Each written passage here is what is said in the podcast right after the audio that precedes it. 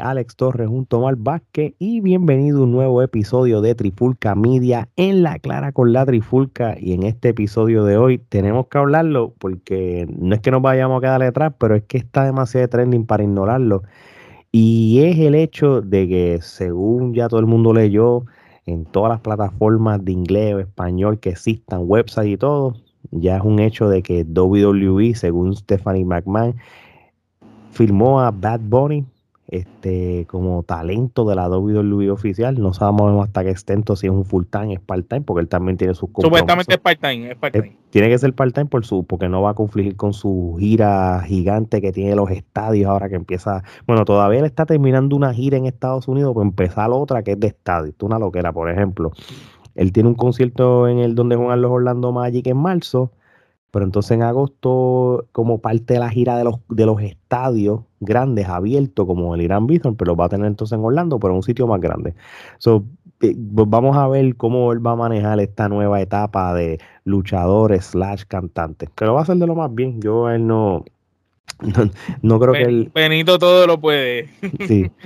Oye, pues vamos a hablar un, ratito de, lo que es Bad Bunny a Luis. Este, primero que nada, cuando empezaron a, anunciar de que Bad Bunny iba a hacer la aparición en el Royal Rumble por segundo año consecutivo, eh, hasta cierto punto yo no estaba seguro si iba a ser como, como uno dice, aparición o iba a cantar o realmente iba a ser parte del Rumble como un talento en cual al final pues lo vimos. Omar, ¿cuál fue tu impresión cuando dijeron, mira, pues Bad Bunny parece que va para el Royal Rumble? Pues mira, mi impresión fue WWE sabe que está corto de talento, sabe que necesita acaparar los medios y qué mejor manera de acaparar los medios que con la figura más importante en la música en el mundo en estos momentos y una persona, un ícono de la cultura popular de estos, de estos, de este tiempo. Bad también representa un demográfico eh, que WWE eh, no tiene por mucho tiempo, que es el demográfico de mujeres, hombres, niños, niñas, la comunidad LGBT, él, representa a los latinos, representa un demográfico gigante que si tú le sumas a eso a los que son fanáticos de lucha libre, pues e, es una gama inmensa de personas que van a estar siguiendo todos los pasos de Bad Bunny. Bad Bunny es un tipo que implanta modas, implanta fiebres. Todos los ojos del mundo van con Bad Bunny a donde quiera que él se mueva. Y el hecho de que Bad Bunny estuviera ahí hizo que mucha gente viera ese evento, le gustara o no le gustara la lucha libre, simple tan solamente para hablar de lo que Bad Bunny hizo o de su participación allí. Sin embargo, la participación de Bad Bunny fue buena, tengo que reconocerlo. Eh, Benito lució muy bien. Eh, sí, obviamente se cae de la mata.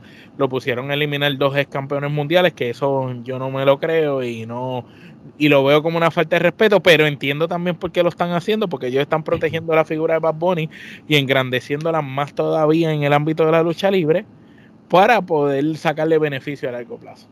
Sí, y, y de hecho, este, con el añadiendo lo del chisme de, de Shane McMahon en, con, del Royal Rumble, que, realmente se ha convertido en un escándalo de familia entre ellos mismos.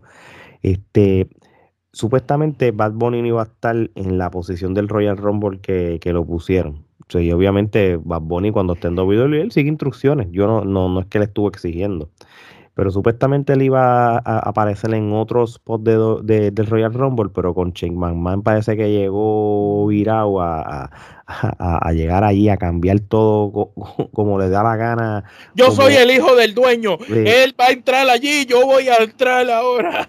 Sí, entonces pues entre ese revolú él terminó ahí, en que fue una posición en que, que si me dejo llevar por lo que estoy leyendo, pues muy bien lo hizo Bad Bunny para ponerle un spot tan tan, tan estrésico como ponerlo con ex campeones, ponerlo con Brock Lesnar, entre otros. Randy Orton, tú sabes. Sí. tú sabes, lo pusieron, lo tiraron a los leones. y, te lo, y, te voy a ser bien sincero. Kevin Owen también estaba ahí. Yo, yo hubiera preferido luchadores en vez de tenerlo a él. Este, primero en el Royal Rumble, que ya lo hablamos en el episodio anterior, y yo hubiera preferido que AJ Styles y Nakamura pues hubiera tenido un mejor papel protagónico de lo que Bobby tuvo pero nada, tú sabes, este eh, Bad Bunny eh, es un bien para el entretenimiento de la WWE, pero no para la industria como tal, sin menospreciarlo a él.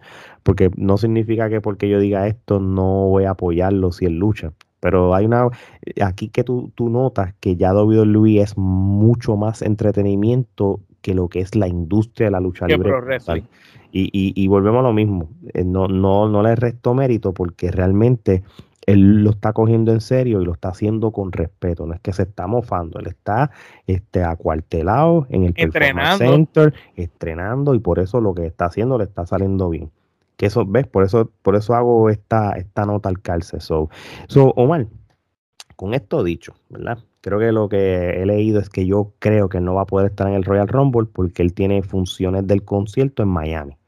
Este, ¿Qué podemos esperar de él en el 2022? El, el árabe Billetú lo va a contratar para un evento.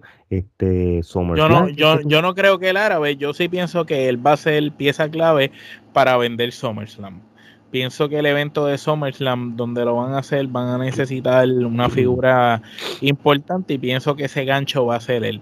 Porque fuera de Bad Bunny no veo el gancho con nadie más. Sí, no, y, es verdad. Este tampoco lo, satura. Ahora mismo, eh, a diferencia del año pasado, que él tenía tiempo para aparecer en Monday Night Raw por todos esos meses como él hizo Aquí pues va a estar más busy con los conciertos y todo. yo, bueno, esta semana él no apareció. So, ya viste que, que, realmente pues él tiene que prepararse para lo, que es su fuerte, que es su, su carrera musical. Pero yo, total. Yo tengo una pregunta para ti.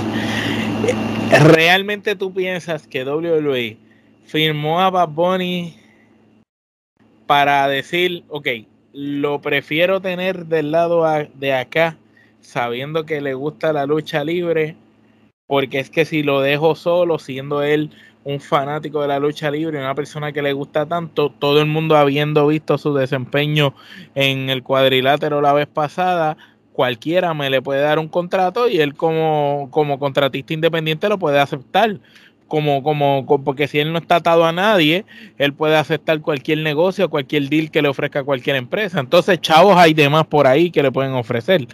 WWE tiene que ofrecerle algo que los demás no le van a ofrecer.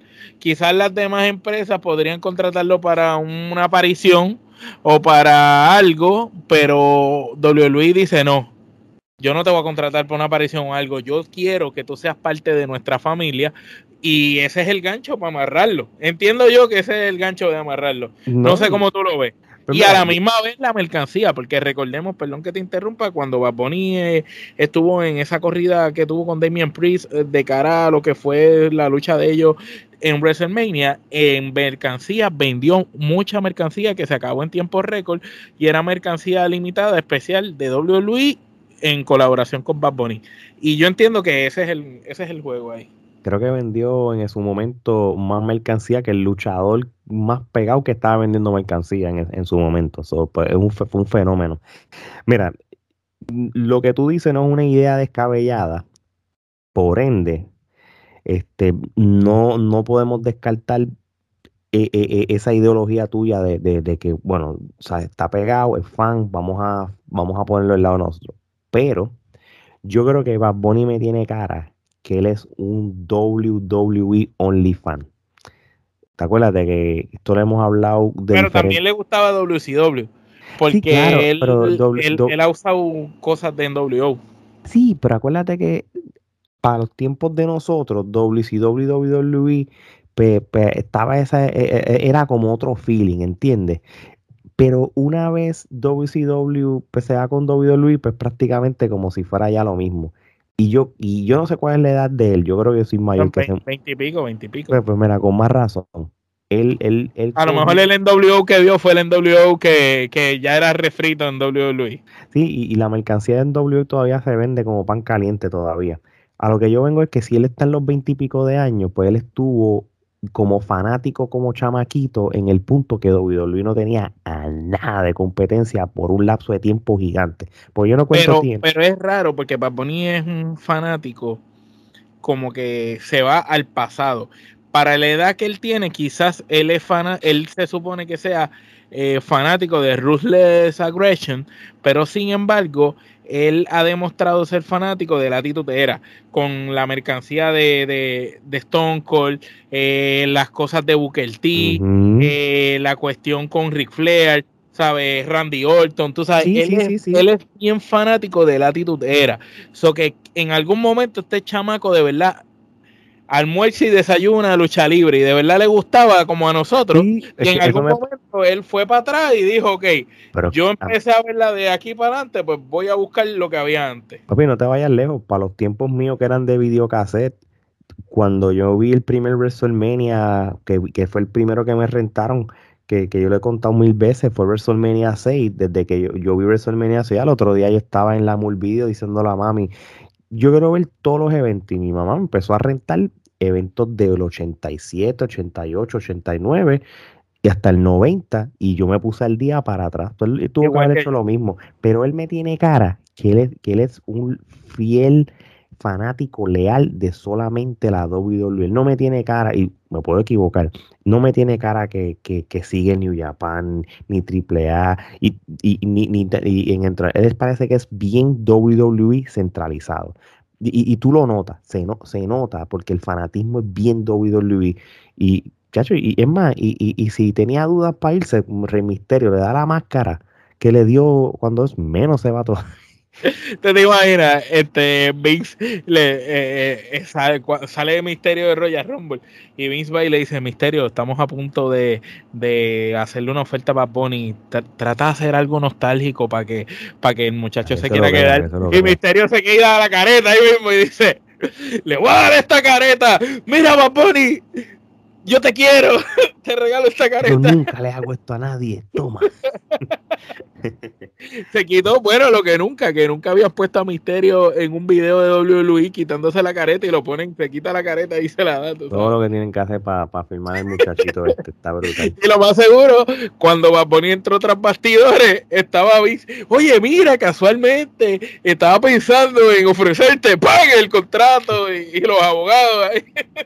Oye, ¿y tú crees que Bad Bunny, este, como no solamente cantante, sino como una persona latinoamericana o puertorriqueña, hay un fin de que él conecte con los latinos, no solamente viéndolo, porque el año pasado lo hablamos que, que ayudó a que una audiencia latina viera a Luis, sino que sea el trampolín de ciertos lugares que quizás Luis no puede llegar en Latinoamérica, en Latinoamérica lo haga, que ahora mismo no creo que lo estén haciendo con lo de la pandemia, pero ustedes saben que él iba para México, Chile, qué sé yo, y, incluso, incluso, igual, él tuvo ese concierto en el Irán Bison, eh, o a los que están escuchando otro país, en el, en el estadio de béisbol más grande que tiene Puerto Rico, hizo dos funciones. Y el Caribe, Puerto Rico. Y, que, cada concierto tenía exageradamente, puedo decir, como... Sí, no, entre Choliseo y eso se, se suman como ciento y pico mil personas. pero por lo menos en ese estadio de béisbol nada más metió más de 30 mil este, fanáticos. Dos días corridos. yo te garantizo a ti que él va a hacer lo posible como trampolín para que por fin desde el 2005 vuelvan a traer un pay-per-view a Puerto Rico. Yo, yo, te aseguro que eso va a pasar. Y el lugar donde lo van a hacer probablemente sea en el Irán Bison con la infraestructura que él preparó para eso. Estoy casi... y, no necesariamente tiene que ser un WrestleMania. Si lo hacen brutal, sería histórico.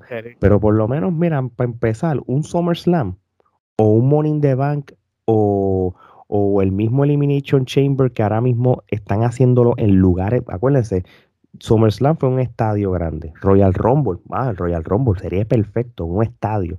Ustedes vieron que el Money in the Bank por primera vez lo van a hacer en Las Vegas, donde fue el SummerSlam. Se, ya David Luis te mira de ¿Te imaginas que para este año no, pero para el próximo año un SummerSlam en Puerto Rico? Papi, SummerSlam, verano, Puerto Rico. Yo, apela más, apela más apela más que, hasta el mismo Royal Rumble. Y, uno nunca sabe, tú sabes, hacen el, el SummerSlam, este, la, la, la, pegan, bien que es un éxito, y tú no sabes si legítimamente te pueden hacer hasta un WrestleMania en Puerto Rico. Puerto Rico tiene los elementos de hacer un WrestleMania por dos razones. Si los WrestleMania ahora están con un viaje de hacerlo de dos días, pues tú puedes hacer un fin de semana de WrestleMania, dos días en el Irán Bison, puedes hacer el SmackDown y el Raw en el Coliseo de Puerto Rico, más tienes el centro de convenciones de Puerto Rico, que es un, un venue bien gigante para hacer número uno. las cosas los Comic Con, los, Comic -Con. El, el WrestleCon y puedes hacerlo del WWE Access. tú puedes hacer un montón de cosas en Puerto Rico con, con lo de WrestleMania Weekend. Pero tú también puedes hacer exactamente lo mismo que te estoy diciendo, pero en SummerSlam. Haces el Royal SmackDown en Puerto Rico, tienes el SummerSlam de un día y centro de convenciones para la experiencia eso. ¿Y quién cuenta? Así como Luis se inventa nombres, se inventen un, un tipo de evento especial para Bad Bunny. Tú sabes, el, el, el Bonimania o el Boni algo. Hacen, hacen algo que lo combina música con, lucha libre. Que sea como, como Bad Bunny hizo, que hizo como un festival en su concierto, pues imagínate, algo así entre lucha libre, WWE y Bad Bunny. Sí, que, que el domingo en el Choliseo haga un concierto de Bad Bunny, pero que sea orientado a la WWE, luchadores allí, bueno, un brutal, una cosa brutal vamos a ver, yo creo que desde, ahora estamos hablando nosotros como puertorriqueños, desde ese punto de vista va a serle bien a la industria. Este, yo eh, personalmente, y yo creo que, todo el mundo lo sabe, yo no soy el más fanático de Bad Bunny, no lo sigo, no me cae mal, no lo odio tampoco, pero obviamente pues si yo prefiero ciertos luchadores claves en la WWE como Nakamura y AJ Styles, que, que se le dé un poquito de más este protagonismo. No, no, no el respeto, el respeto lo tienen. El protagonismo que, que Bad Bunny quizá le, está, le, le, pueden dar. Eso es todo. Pero fuera de eso, nada. Después que él lo haga bien, pues, tú sabes, bien por él. Seguro de sí. So, Omar, con esto dicho, este, ¿qué es lo próximo para Bad Bunny? Entonces, en WWE, este, Sheamus. Eh, yo pienso que lo de Sheamus se puede dar, pero, pero pues puede ser quizás algo que activaron ahora por las redes y eventualmente a lo mejor de aquí a SummerSlam se inventan una riña con, con Sheamus, este, o algo, o se inventan algo en parejas o algo así. O, o como Baboni no puede, este, el Damian Priest eh, hace, alguna aparición por él o algo así. Pero eventualmente podría ser Sheamus. Yo no creo que una lucha de Sheamus contra Bad Bunny sea una lucha que jale mucha gente, porque no veo a Sheamus en ese lugar de, personaje como el mismo. lo va a destrozar. Que, que no, no, no va a jalar tanto y va a ser menos creíble que Bad Bunny pueda sobrevivir a Sheamus. Yo sí veo quizás a a Bad Bunny teniendo algún tipo de, cosa con un luchador, aunque tú no lo creas, más grande. Quizás yo veo un Seth Rollins, un AJ Style, una figura importante y, que saben trabajar bien el micrófono, un Kevin Owens, una persona así, un Sami Zayn un Sami Zayn, una persona así que sepa trabajar el micrófono y los ángulos en ese careo con, con Bonnie sería interesante. No, y, y, que lo, y, que, y que lo ayude en el ring cuando luchen también, tú sabes. No, no, es que si lucha con Kevin Owens, con Sami Zayn, con AJ Style, eh, ellos van a hacer que esa lucha sea excelente. No, claro, tú sabes, este, cuando, luchó con Miss en pareja con Damien Priest y, Morrison, demostraron de que, de que si tú tienes los luchadores indicados, por eso lo, recalcamos, Miss fue el, que hizo lucir bien. Bad Bunny está para que tú, como tú lo dices, para que tú le empates por unos luchadores clave. No va a funcionar con sí, no, no, puede estar con Sheamus, porque Sheamus es un tipo bruto que le va que, que va, va, a ser Bad Bunny el que hace movidas que sorprendan a Sheamus y ya. No va, no va a ser, no se va a ver bien la lucha, porque Sheamus tienes que poner, dame. Lo tienes que poner con luchadores como Dolph Ziggler, lo tienes que poner con luchadores como con el mismo Bobby Roode, que son luchadores que tienen Sami Zayn, Kevin Owens.